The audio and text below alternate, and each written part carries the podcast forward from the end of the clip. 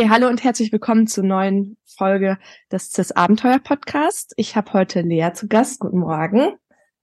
Hallo. Ähm, ja, ich bin Marie, ähm, Moderatorin des, des Podcasts seit ähm, einigen Jahren und ich bin 2016, 2017 gereist, Entschuldigung, nach Schweden zum Thema Nachhaltigkeit. Und ich habe heute, ähm, wie gesagt, Lea zu Gast. Vielleicht magst du dich auch einmal ganz kurz vorstellen. Ja, ich bin Lea und ich bin im Mai, Juni 2022 mit CIS gereist zu sozialökologischen Gemeinschaften. Es ist jetzt schon anderthalb Jahre her, aber genau, heute erzähle ich ein bisschen was über die Reise. Vielleicht als Einstiegsfrage, was bedeutet CIS für dich? Mm, ja, es war ganz witzig. Ähm, ich habe von einer Mentorin in meinem FEJ von CIS gehört, die selber mit CIS gereist ist. Ähm, und wir haben uns in dem Seminar, wo sie davon erzählt hat, mit ähm, halt ökologischen Projekten auseinandergesetzt. Und dann war für mich CIS erstmal die Möglichkeit, mich weiter mit dem Thema vertiefen zu können. Ähm, genau, und einfach eine Reise zu machen. Und erst im Nachhinein habe ich eigentlich wirklich ähm, ja für mich entdeckt, was CIS noch bedeutet. Ich dachte einfach, okay, es ist eine tolle Möglichkeit, um zu dem Thema, was mich sowieso schon interessiert, eine Reise machen zu können.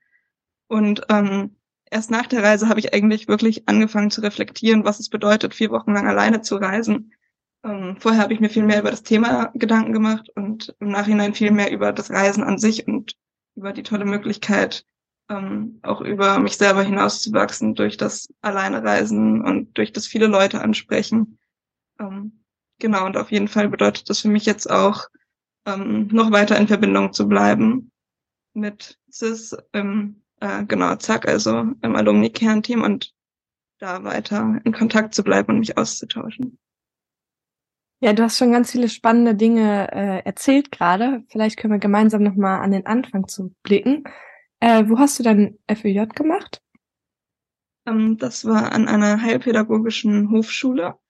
Das heißt, ein Projekt, wo ähm, ja, Kinder im Alter von halt sechs bis 18, 19 Jahren ähm, die Schule besucht haben und die Schule aber auf einem Bauernhof war. Das heißt, ähm, dass halt die Kinder zusätzlich zum theoretischen Unterricht praktisch auf dem Hof mitarbeiten konnten und so ganz viel Praktisches schon gelernt haben. Vielleicht als kleine Randnotiz für unsere Hörerinnen und Hörer, FÜJ ist das freiwillige ökologische Jahr, was du dann nach dem Abi gemacht hast, richtig? Genau. Ja. Und wie waren dann so deine ersten Kontakte zu, zu CIS? Also du, dir wurde ja quasi direkt aus erster Hand von einer Reisenden ähm, berichtet. Warst du dann sofort begeistert oder hast du das erstmal ein paar Wochen sacken lassen? Ähm, ja, die paar Wochen waren gar nicht Zeit, weil ich zwei Wochen vor der Anmeldefrist davon erfahren habe. Ähm, das heißt, es musste relativ schnell gehen und ich war total begeistert zuerst und habe mir ein Konzept überlegt, habe mir Gedanken gemacht und dann hatte ich so den Punkt so, wow, aber jetzt muss ich ja jetzt wirklich umsetzen und dann habe ich Panik bekommen. Ähm, und dann habe ich es erstmal nicht abgeschickt und dann habe ich ganz kurz vor der Bewerbungsfrist aber eben doch noch ähm, gesagt, so doch, ich will das jetzt aber machen. Und wenn ich dann doch noch zu viel Angst bekomme, dann kann ich ja immer noch sagen, so, nee, es passt mir doch nicht und ich schaffe das nicht. Und dann habe ich innerhalb von zwei, drei Tagen mein Reisekonzept geschrieben ganz kurzfristig. Und genau, das dann abgeschickt. Und dann kam auch schon relativ schnell eine Rückmeldung. Was hat dich dann zuerst abgehalten, dich zu bewerben? Mhm. Ich glaube, es war vor allem das alleine reisen, weil ich vorher noch nie alleine gereist bin und weil ja auch die Idee ist, dass man eben nicht alle Reisestationen vorher kennt. Und ähm, genau, es gibt ja auch die Möglichkeit, alle Reisestationen vorher zu kennen, aber das war irgendwie was, wo ich dann mich unsicher gefühlt habe, so was, wenn ich keine Unterkünfte finde zwischendurch, wenn ich mich nicht traue, die Leute zu fragen, ob ich bei ihnen übernachten kann, wenn ich keine Kontakte finde. Das waren so die größten Sorgen. Und hast du da zum Beispiel auch mit Freunden oder Eltern drüber gesprochen oder war das so dein Ding, wo du dran gearbeitet hast? Mm, ich habe schon drüber gesprochen, aber ich glaube, da die Zeit auch einfach nur so kurz war, waren es eher so ganz viele Emotionen, die nacheinander aufgeploppt sind und dann ähm, ich mich selber damit auseinandergesetzt habe. Ja, Genau, weil es einfach super schnell alles hintereinander ging und ich habe davon erfahren und dann habe ich eine Reiseidee entwickelt, dann habe ich sie wieder verworfen und dann dachte ich, nee, jetzt aber doch. Und damit waren die zwei Wochen ziemlich schnell um. Wie ging dann dein Weg bei CIS weiter? Mhm. Genau, also ich hatte erst ein Konzept erstellt mit halt, ich glaube, es waren fünf verschiedenen Gemeinschaften. Da wollte ich auch noch mit Fahrradreisen. Ähm, genau, und dann habe ich aber diese Gemeinschaften angeschrieben und näher kontaktiert und im Endeffekt habe ich keine von diesen fünf Gemeinschaften besucht, sondern ganz andere Gemeinschaften. Ähm, und auch nicht mehr mit Fahrrad, sondern nur mit der Bahn. Ähm, genau, aber ich war da in guten Austausch mit meiner CIS-Mentorin, die einem dann ja zur Seite gestellt wird. Ähm, einfach wie ich auch vorgehen kann, wie ich die Gemeinschaften anschreibe, wie ich mich trauen kann, auch irgendwie bestimmte Eckpfeiler festzulegen und andere aber freizulassen, so dass ich halt nicht alles vorgeplant habe, aber für mich genug Sicherheit habe. Ähm, genau, vielleicht auch nochmal nach InterviewpartnerInnen zu schauen, die nicht innerhalb der Gemeinschaften sind. Ähm, und ich habe mich ja vor allem mit sozial-ökologischen Gemeinschaften beschäftigt und dann hat meine Mentorin mich darauf hingewiesen, dass ich ja auch nochmal eine andere Gemeinschaft besuchen könnte, um das auch vergleichen zu können. Genau, da hat sie ganz viele Impulse mir nochmal gegeben und so hat sich dann Stück für Stück irgendwie so ein konkreteres Bild für mich entwickelt, wie die Reise wohl aussehen wird. Was hat dir außer der Unterstützung durch die Mentoren besonders geholfen bei der Vorbereitung? Mm, das war auch wieder meine, ähm, also meine Teamerin aus dem FAJ eigentlich, ähm, weil die selber in einer Gemeinschaft lebt und dadurch ganz viele ähm, ja, Eindrücke mir einfach mitgeben kon konnte, was es für verschiedene Gemeinschaften gibt. Es gibt auch ein paar Gemeinschaften, wo man aufpassen muss, die so ein bisschen organisiert sind wie Sekten. Da konnte sie mir ganz gut helfen, zu welchen Gemeinschaften ich auf jeden Fall nicht reisen sollte ähm, oder wo ich dann halt vorsichtig sein muss. Ähm, genau, und ganz viel auch über, ja, dann Kontakte, die sich auf einmal aus dem Nichts irgendwie ergeben haben in meinem Umfeld. Ja, ich kenne die und die Gemeinschaft und ich wusste gar nicht, dass sich die Menschen jemals vorher mit Gemeinschaften auseinandergesetzt haben. Und so sind dann mit der Zeit ganz, ganz schnell ganz viele Ideen gekommen, wo es überall hingehen konnte. Ähm, genau. Und vorher dachte ich, es wird ganz schwierig, Gemeinschaften zu finden. Und im Endeffekt hatte ich eine riesen Landkarte mit ganz vielen Punkten, wo es mögliche Gemeinschaften gibt, die ich besuchen kann. Dann lass uns doch gerne mal in dein Thema einsteigen. Was genau sind diese Gemeinschaften? Hm, genau, die sozialökologischen Gemeinschaften, die sind super unterschiedlich, habe ich auf der Reise festgestellt. Es gibt ganz, ganz viele verschiedene Modelle. Ähm, aber im Grunde genommen ist es einfach, sind es Orte, wo Menschen sich zusammenfinden, die halt nicht alleine, sondern in einer Gemeinschaft, aber nicht nur im familiären leben möchten, ähm, die andere Lebenskonzepte für sich ausprobieren möchten, als es in unserer Gesellschaft typisch ist und ähm, ja, Gemeinschaft heißt für mich, das ist auch was, was ich irgendwie auf der Reise rausfinden wollte. So was, was ist diese Gemeinschaft eigentlich? Und Gemeinschaft war in dem Sinne für mich auf der Reise einfach, dass immer ganz viele Leute an einem Ort sind, die sich teilweise sehr, sehr nah sind, wo es sich teilweise anfühlt wie Familie und teilweise teilen, teilen sie aber einfach nur denselben Lebensort und haben vielleicht gar nicht so viel Kontakt zueinander und dass es da sehr unterschiedlich sein kann. Für mich persönlich waren die Gemeinschaften am schönsten, wo es relativ familiär war, wo enge Kontakte bestanden. Ähm, genau, aber ich habe ganz, ganz verschiedene Formen von Zusammenleben und von Gemeinschaft erlebt unterwegs. Welche Lebensentwürfe fallen dir da so ein oder welche hast du während der Reise auch erlebt? Mhm. Ähm, also da gibt's einmal zum Beispiel die Ökodörfer, die sind relativ groß, die, die ich kennengelernt habe, so zwischen 100 und 200 Menschen, die dann meistens in WGs organisiert zusammenleben auf einem großen Gelände. Und die, ähm, ja, also meistens muss man sich irgendwie in dem Sinne einkaufen. Das heißt, es gibt eine Aufnahmegebühr, wodurch die meisten Menschen über 40 Jahre alt sind, weil man das Geld ja auch erstmal haben muss. Ähm, genau, und dann gibt es meistens eine Probezeit, so dass man sich einfinden kann in der Gemeinschaft. Und dann, wenn man sich dazu entscheidet, in die Gemeinschaft zu ziehen, dann ähm, genau, lebt man da halt zusammen mit allen anderen. Und dann wird eigentlich vieles einfach zusammen entschieden. Also dann gibt es verschiedene Strukturen, wie ähm, Entscheidungen gefunden werden, wie mit Problemen umgegangen wird, ähm, was für Grundsätze die Gemeinschaften haben, wie sie sich selber versorgen, ähm, was so, ich habe das Gefühl, in fast jeder Gemeinschaft gab es so wie so eine Klammer, die die Gemeinschaft zusammengehalten hat, also ein bestimmtes Thema ähm, in den Ökodörfern. Genau, und dann wird zusammen gelebt, teilweise auch zusammen gearbeitet. Ähm, das war so das Modell Ökodorf. Dann war ich in einer Kommune, ähm, wo auch zusammen gewirtschaftet wurde. Das heißt, alles gehörte allen und alles Geld, was erwirtschaftet wurde, wurde auch in einen Topf geworfen, wodurch es nochmal viel wichtiger ist, ähm, gut im Austausch zu sein mit Entscheidungen, wofür man den anderen ja nochmal viel tiefgründiger vertrauen muss, ähm, weil alle Zugang zu allem haben. Ähm, genau, das war auch eine kleine Gemeinschaft, das waren nur 20 Personen. Mhm. Das war so das Konzept von der Kommune, wo auch ähm, immer jeden Abend zusammen gekocht wurde und gegessen wurde. Es war wirklich wie so eine Großfamilie. Ähm, genau, dann war ich in einem Projekthaus, ähm, so ein Aktions-Aktivismusraum, ähm, wo AktivistInnen zusammenleben können, wenn sie von ihren Projekten quasi zurückkommen. Also sind sie auf einem politischen Projekt und dann brauchen sie vielleicht mal eine Auszeit oder ähm, haben vielleicht auch ein längeres Projekt, was nur online stattfindet und dann können sie eben in diesem Raum sein.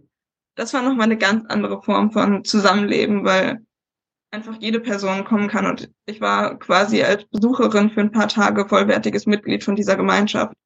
Ähm, ja, wo wirklich jede Person, die kommt, alle Entscheidungen oder fast alle Entscheidungen mittreffen darf, wo viele Wohnungen auch außerhalb von diesem Projektraum sind, man aber auch in dem einen Haus schlafen kann, ähm, wo alles Tauschlogik frei ist. Das heißt, jeder nimmt sich und gibt, was er oder sie kann und möchte. Ähm, es war nicht so sehr ein Zusammenleben, sondern eher wie so ein Treffpunkt, wo man immer wieder hinkommen kann. Und dann war ich noch in einer, ähm, in einem Ashram, das heißt in einer spirituellen Gemeinschaft. Und das war vom Gemeinschaftsleben nochmal ganz anders. Also da wurde vor allem halt auch zusammengearbeitet. Da stand vor allem der Seminarbetrieb so im Vordergrund, dass der aufrechterhalten kann, weil sich darüber fast, also fast alle Gemeinschaften finanzieren sich über diese Seminarbetriebe. Aber da stand der Seminarbetrieb halt sehr im Vordergrund. Und da ging es vor allem darum, zusammenzuarbeiten und dann quasi für sich alleine spirituell tätig zu sein, ähm, ja, spirituelle Praktiken zu praktizieren eben, wo ähm, man sich auch dann irgendwie abends trifft und gemeinsam singt, aber es schon sehr von oben herab quasi eine Struktur gibt und nicht so sehr dieses familiäre Gemeinschaftsleben. Genau, vielleicht soweit erstmal. Ja. Was meinst du genau mit Seminararbeit, dass sie sich dadurch finanzieren? Mm, also alle, ja, eigentlich alle Gemeinschaften, in denen ich war, die bieten Seminare, Kurse an zu zum Beispiel eben Gemeinschaftsleben, zu ökologischen Themen, zu sozialen Themen, im Ashram eben zu spirituellen Themen ähm, und laden dann halt Gäste von außen ein oder sind halt einfach offen dafür, dass Leute zu diesen Seminaren kommen. Ähm, und das ist einfach eine gute Einnahmequelle quasi für diese Gemeinschaften, ähm, weil es vor Ort stattfindet, die Leute einen Einblick darin kriegen können, wie so eine Gemeinschaft äh, funktioniert. Viele auch kommen, um sich ähm, eben Inspiration zu holen, um selber dann eine Gemeinschaft zu gründen. Ähm, genau. Oder halt, wenn eine Gemeinschaft Schwerpunktthemen hat. Ähm, in einer Gemeinschaft ging es auch ganz viel um freie Bildung zum Beispiel, ähm, dass dazu Seminare gehalten werden. Du hattest vorhin einmal das Wort Tauschlogik frei erwähnt. Ähm, das finde ich ganz mhm. interessant. Gab es in den Gemeinschaften auch Konflikte? Ähm, ja, auf jeden Fall.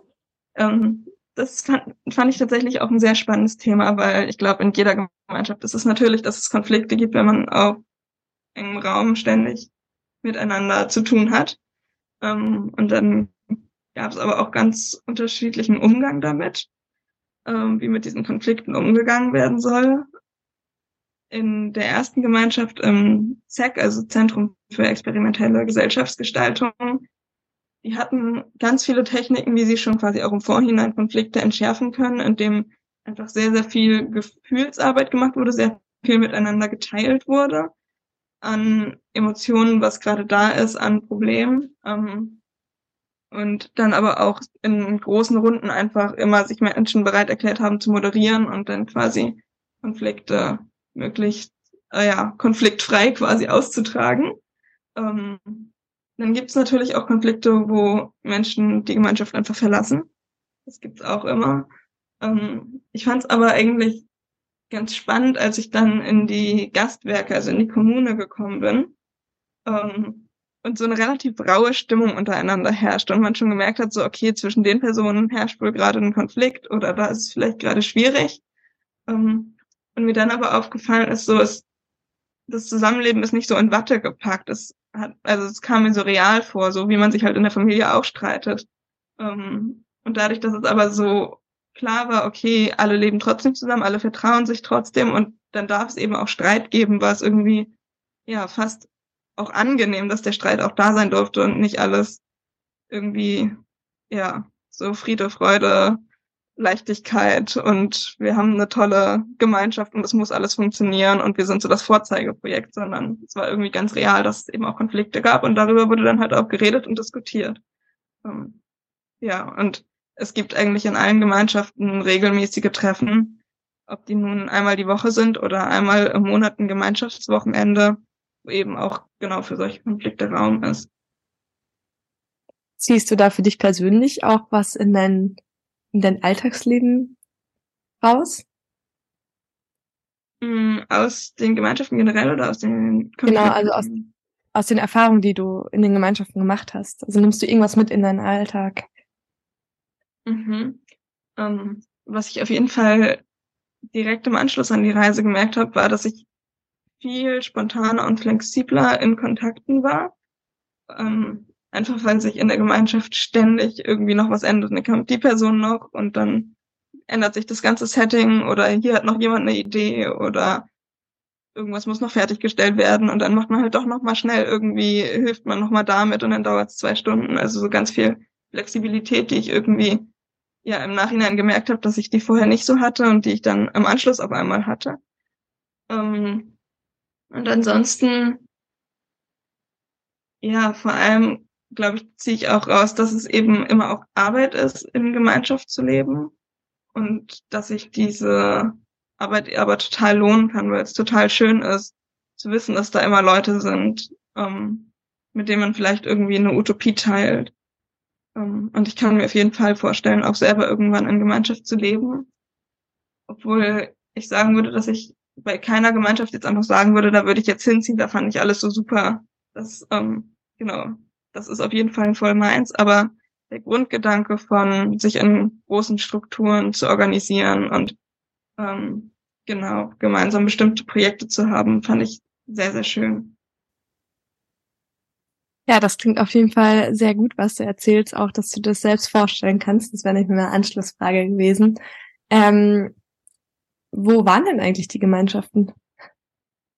Ähm, also ja, ein bisschen durch Deutschland verteilt. Ich bin halt in einem noch Corona-Jahr gereist, wodurch eben es mir sicherer war, das in Deutschland zu organisieren. Ähm, die erste, Entschuldigung, ähm, die erste Gemeinschaft war in der Nähe von Berlin in Bad Belzig. Und dann bin ich so ziemlich quer durch Deutschland immer hin und her gereist. Eigentlich hatte ich geplant, möglichst wenig Zugfahrten. Ähm, genau, es war auch die Zeit vom 9-Euro-Ticket. Das heißt, die Züge waren sehr voll, aber eben war es, dann war es halt auch günstig, hin und her zu fahren. Ähm, und dann bin ich irgendwie doch kreuz und quer gefahren. Dann bin ich von der Nähe von Berlin ähm, nach Niedersachsen, so relativ ans unterste Ende, von dort nach Nordrhein-Westfalen und dann wieder zurück nach Berlin und dann wieder ans Ende von Niedersachsen und dann nochmal nach Baden-Württemberg. Ähm, also ein ziemlicher Zickzack hin und her. Ja. Viel, viel Zeit in Bahn verbracht. Aber da war ja das 9-Euro-Ticket ein großes Glück für dich und wahrscheinlich auch für andere CIS-Reisende, ähm, weil das ja man kostengünstig von A nach B kommt und das in einem Land wie Deutschland, weil das ist ja, also die Transportkosten sind ja bei vielen Reisenden äh, der CIS-Stiftung auch äh, ja ein, ein großer Block bei den Ausgaben. Wie bist du mit deinen Finanzen so klargekommen? Um, ähm, ja, das war eigentlich gar kein Problem, eben wahrscheinlich wegen des 9-Euro-Tickets und wegen auch meinem Reisekonzept, weil ich halt so viel in Gemeinschaften war und in den Gemeinschaften auch immer mitgearbeitet habe. Einfach, ähm, um auch einen besseren Einblick zu bekommen in halt das Gemeinschaftsleben, weil die ja auch alle zusammenarbeiten oder nicht alle, aber viele dort eben auch vor Ort arbeiten. Ähm, das heißt, häufig konnte ich für Mitarbeit halt gegen Kost und Logis dort bleiben und dann nur einen geringen Anteil bezahlen. In den beiden Ökodörfern, wo ich war, da gibt's auch extra so Organisationsformen, das heißt Mitarbeiterwoche.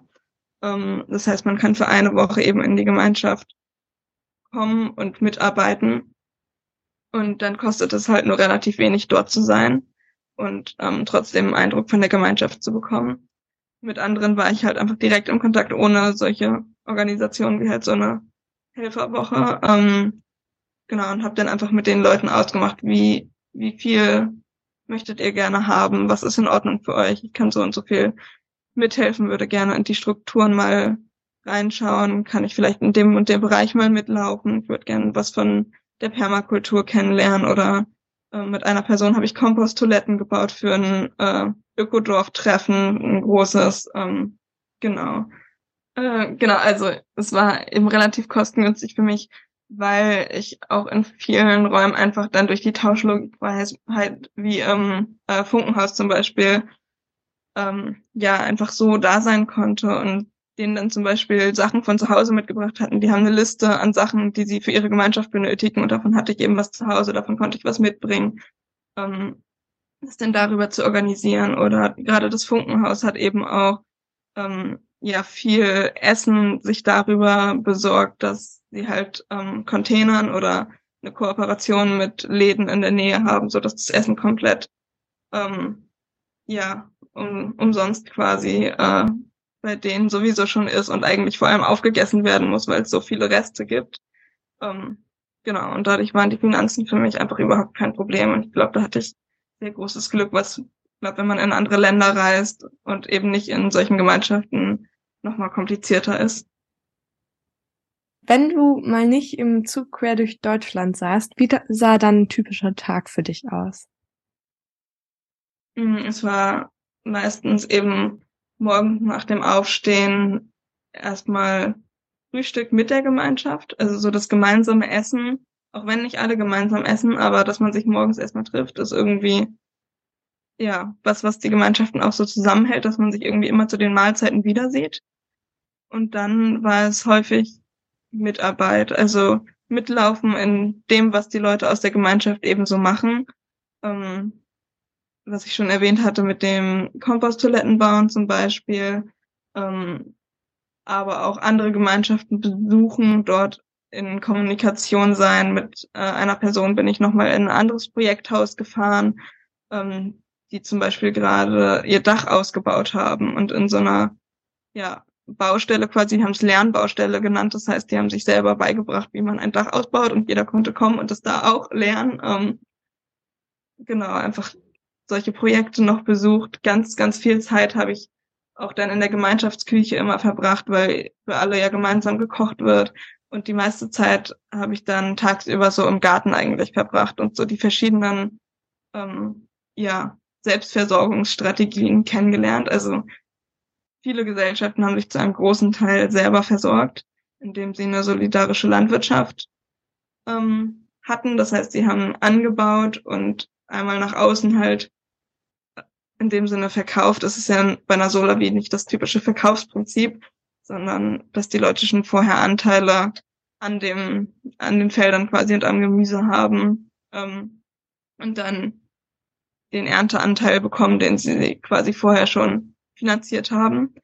Und aber dadurch, dass sie eh halt diese riesigen Gärten hatten, konnten sie sich halt auch die Gemeinschaften zu einem großen Teil eben selbst versorgen, was sehr spannend war zu sehen, weil die Gärten auch jeweils ganz unterschiedlich waren, irgendwie mit Permakultur, mit Market Gardening, mit Waldgärten. Also da gab es auch ganz unterschiedliche Konzepte, teilweise nur in Handarbeit, teilweise wurde mit Pferden gearbeitet, die dann ähm, über die Äcker gelaufen sind und ähm, quasi die Geräte gezogen haben, teilweise aber auch mit Trecker und mit ganz modernen Geräten. Ja, es war total spannend zu sehen. Ja, ich finde es gerade auch total interessant, was du alles erzählst und wie viele Eindrücke du gesammelt hast. Ähm, bei meiner Reise war es tatsächlich auch so, dass ich mal große Hochs hatte, aber auch mal Tiefs. Gab es bei dir einen schwierigen Moment während der Reise? Mm, ich glaube, bei mir war vor allem die letzte Woche schwierig, weil ich einfach gemerkt habe, ich war, das war dann meine fünfte Gemeinschaft, in der ich war und ich konnte einfach nicht mehr weil ich mich jedes Mal irgendwie in Gemeinschaften von so 100 Leuten eingelebt habe, ganz viele neue Gesichter, ganz viele neue Namen, neue Strukturen, neue Abläufe und am Ende war ich einfach total erschöpft und hatte irgendwie nicht mehr so wirklich die Energie, noch noch weitere Leute kennenzulernen, noch mehr Fragen zu stellen. Ähm, brauchte irgendwie dann mehr Raum und Zeit auch, um einfach ein bisschen nur mit mir zu sein, weil halt immer so viele Leute um mich rum waren und ich das gar nicht kannte, dass es ja, es war quasi vier Wochen ohne Rückzugsort, weil ich immer oder fast immer kein eigenes Zimmer hatte, immer in Gemeinschaftsräumen übernachtet habe. Nur an einem Ort hatte ich ein, eine Matratze quasi in einem Zimmer, wo nur ich war. Ähm, genau, aber das war auf jeden Fall eine totale Herausforderung für mich. Ähm, wo ich auch froh war, dann irgendwann wieder nach Hause zu fahren. Ähm, habe dann aber auch nach zwei Wochen schon wieder die nächste Gemeinschaft besucht, weil es mich irgendwie so fasziniert hat. Nachdem ich dann zurück war, bin ich dann nochmal los für eine Woche. Ähm, genau, aber das war so auf jeden Fall eine große Herausforderung, irgendwie da gut umzugehen mit wie viel Nähe, wie viel Distanz, wie viel Alleinsein und wie viel Gemeinschaft kann ich gut, ja, aushalten. Bist du dann die Woche quasi nach deiner CIS-Reise einfach selbst geplant dann zu der Gemeinschaft gereist oder war das spontan aus Interesse? Ähm, nee, auch über wieder mein FEJ organisiert. Ähm, genau, und dann bin ich mit dem Fahrrad mit einer Freundin zusammen, ähm, habe ich eine Fahrradtour dorthin und von dort wieder zurückgemacht und bin dann eben eine Woche geblieben, erst ähm, in einer größeren Gruppe und dann nochmal für ein paar Tage länger alleine. Ähm, ja, weil es einfach so spannend war und ich diese Gemeinschaften so lieb gewonnen habe irgendwie. Und das auch nochmal ein schöner Ort war, dann quasi nochmal einzutauchen in die Gemeinschaften. Was vorher nicht ging, weil ich einfach nur vier Wochen Urlaub hatte von meiner Arbeit. Ja. Ach, spannend, dass du, dass du immer unterwegs bist und auch so, ja, ich habe das Gefühl, dass du so sehr intrinsisches Interesse an dem Thema hast. Und ähm, ja, es ist total schön zu sehen, dass du dann im Rahmen der CIS-Reise auch die Möglichkeit hattest, da einen gewissen ja, Raum einfach zu schaffen in deinem Leben, wo du dich mal intensiv mit dem Thema auseinandersetzen kannst. Ähm, bedeutet das, wenn du dir Urlaub nehmen musstest, dass du dann auch nach der Reise gar nicht so wirklich Zeit hattest, das Ganze sacken zu lassen? Ähm, ja, schon im gewissen Maße. Also ähm, ich bin am Sonntagabend zurückgekommen, ähm, genau eben zu meiner Familie nach Hause, bin dann am selben Abend noch weiter wieder zu meiner Arbeitsstelle gefahren und am Montagmorgen habe ich wieder gearbeitet. Ähm, das heißt, es war nicht wirklich viel Zeit, um das so erstmal zu verarbeiten. Aber ich hatte ganz viele super interessierte Menschen in meinem Umfeld und habe immer und immer und immer wieder erzählt. Und dadurch habe ich ganz, ganz viel reflektiert. Also ich glaube, ich habe irgendwie, ja, also ich habe mal einer Gruppe zum Beispiel, ich denke, das waren drei Stunden oder so, habe ich von den Gemeinschaften erzählt, weil immer wieder neue Fragen kamen und dadurch gab es ganz, ganz viel Reflexion und dann ja auch durchs Reisebericht schreiben. Ähm, ja, konnte ich nochmal ganz, ganz viel für mich aus der Reise rausziehen und auch im Nachhinein reflektieren, weil es auch, für mich war es zumindest so, ich weiß nicht, wie es bei dir war, aber dass unterwegs so viel passiert ist, dass ich zwar abends sehr froh war, immer Tagebuch zu schreiben und den Tag nochmal zu reflektieren, aber so die wirklich große Reflexion, was ich alles ja, was ich alles gelernt habe, was sich vielleicht auch für mich verändert hat, das ist erst so im Nachhinein passiert.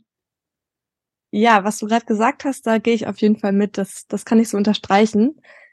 Ähm, sag mal, Lea, was war der schönste Moment deiner Reise? Boah, das ist eine schwierige Frage. Hm. glaube, die schönsten, es waren mehrere Momente, aber die schönsten Momente waren eigentlich immer die in der Gartenarbeit, ähm, wo klar war, okay, an dem und dem Tag müssen meinetwegen alle Möhren aus der Erde raus oder was auch immer gerade anstand. Und einfach zu merken, wie so alle an einem Strang dann immer ziehen und es aber nicht so eine Arbeitsatmosphäre ist, wie ich sie sonst kenne, von das muss jetzt geschafft werden und alle sind ganz verbissen, sondern irgendwie so eine freudige, gemeinschaftliche, ja, Aktion daraus geworden ist und mit ganz, ganz viel Spaß einfach diese Projekte gewuppt wurden. Und es waren immer total schöne Momente und am Ende war alles geschafft, aber ohne dass man gemerkt hat, dass man den ganzen Tag dafür gearbeitet hat. Ähm, ja, mit ganz viel Spaß und Freude und gemeinsam Lieder singen währenddessen oder sich witzige Geschichten erzählen.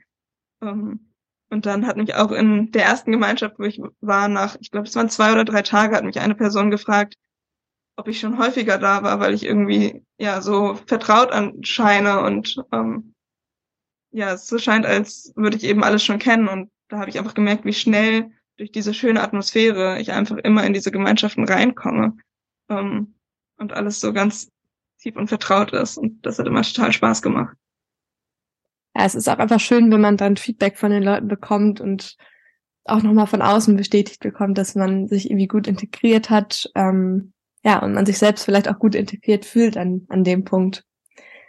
Hattest ja, du, hattest du vor deiner CIS-Reise Erwartungen an die Reise? Mhm. Ja, bestimmt. Ich überlege gerade, was sie waren. Ähm, also ich hatte auf jeden Fall ähm, in dem Sinne Erwartungen, ganz, ganz viel kennenzulernen. Ich glaube auch so die Erwartung, dass es halt irgendwie ein besonderes Erlebnis ist. Ähm, ich glaube, es waren vor allem auch Vorstellungen davon, wie diese Gemeinschaften sein werden. Und das war im Endeffekt schon anders, als, als ich es dachte. Ich hatte aber auch die Erwartung, dass es sich mehr nach Alleinereisen anfühlt. Und durch die ganzen Leute, die ich getroffen habe, hat es sich aber gar nicht so angefühlt. Also teilweise waren es Erwartungen, die irgendwie erfüllt wurden, teilweise war es aber im Positiven, dass meine Erwartungen auch nicht erfüllt wurden.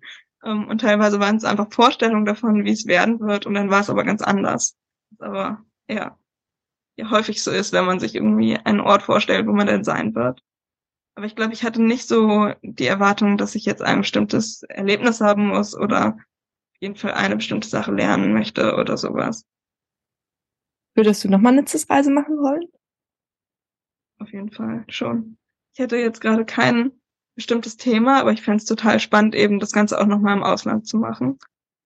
Ähm, und ich habe auch wirklich das Gefühl, dadurch, dass es halt diesen Rahmen gibt, von man hat ein bestimmtes Budget, man muss vier Wochen alleine reisen, ähm, dieser Mut überhaupt erst gekommen ist bei mir, so Kontakte aufzubauen, immer wieder Leute anzusprechen, auch unterwegs auf den Bahnfahrten immer wieder Leute anzusprechen. Ich habe gemerkt, dass ein Reiserucksack ein sehr guter Gesprächseinstieg ist. ähm, genau. Und ich glaube, so ohne diesen Rahmen ist es für mich viel schwieriger, selber den Mut aufzubringen, einfach selber so ein Projekt zu starten. Könnte ich ja auch machen in meinen Semesterferien, einfach losfahren.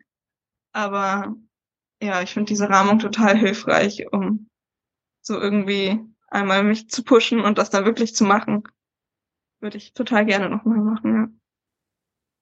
Und wie ist dein persönliches Fazit von, von der Reise? Mhm. Auf jeden Fall, ähm, wie, wie sehr es sich lohnt, auch Utopien zu haben und sich zu trauen, anders zu leben, als vielleicht ein Großteil der Gesellschaft es tut. Wie viele verschiedene Utopien es gibt oder vielleicht gar nicht, wie die Utopien verschieden sind, sondern wie viele verschiedene Wege es dahin einfach gibt. Und dass aber alle Wege irgendwie einen Beitrag leisten, ob es nun über Aktivismus ist oder über halt eine solidarische Landwirtschaft oder dass man sich einfach in Gemeinschaft gegenseitig unterstützt oder was auch immer. Ähm, ob es ganz viel äußeres Wirken ist oder ganz viel inneres Wirken an Beziehungsarbeit, an Emotionen, dass es einfach ganz, ganz viele verschiedene Wege gibt und aber alle eigentlich irgendwie die Welt einfach ein Stück besser machen wollen.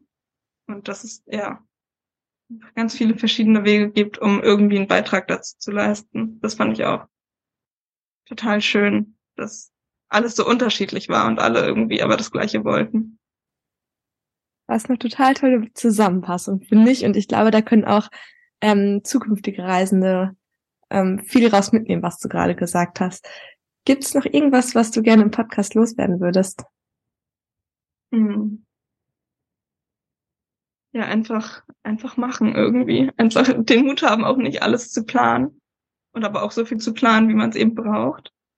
Und wirklich ein Thema zu wählen, ähm, was einen wirklich interessiert. Also, das war für mich wirklich der Ansporn. Ich wollte über das eine Thema mehr erfahren und da es mich eben selber so interessiert hat. Ich wollte nicht eine Reise machen und habe mir dann ein Thema überlegt, was mich so halbwegs interessiert hat, sondern ich habe wirklich was genommen, wo ich wirklich, ja, was erfahren drüber wollte, was mich persönlich auch irgendwie betrifft, in dem Sinne, dass es mich einfach so interessiert. Und das kann ich total empfehlen, dass man sich da wirklich ein Thema auswählt, wofür man vielleicht schon irgendwie lange brennt oder ganz neu gerade ein Interesse dafür entdeckt hat und sich traut dazu, was zu machen. Ja, dann ähm, sage ich an der Stelle Dankeschön. Danke, Lea, dass du die Zeit genommen hast und bereit warst, hier im, im Podcast ähm, über deine Reise zu berichten. Ich freue mich sehr darauf, wenn wir demnächst im, im Zack-Team noch weiter zusammenarbeiten.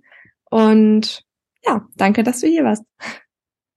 Ja, es hat Spaß gemacht zu erzählen. Das war die neue Folge des Abenteuer-Podcasts der CIS-Stiftung.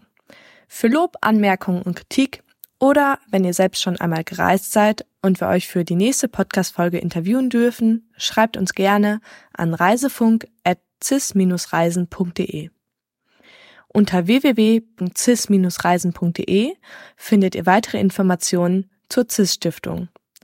Zudem könnt ihr Kurzberichte vergangener Reisen lesen, durch Beispiele von Reisetagebüchern, Projektberichten und Werkstücken stöbern oder euch selbst für eure eigene CIS-Reise bewerben.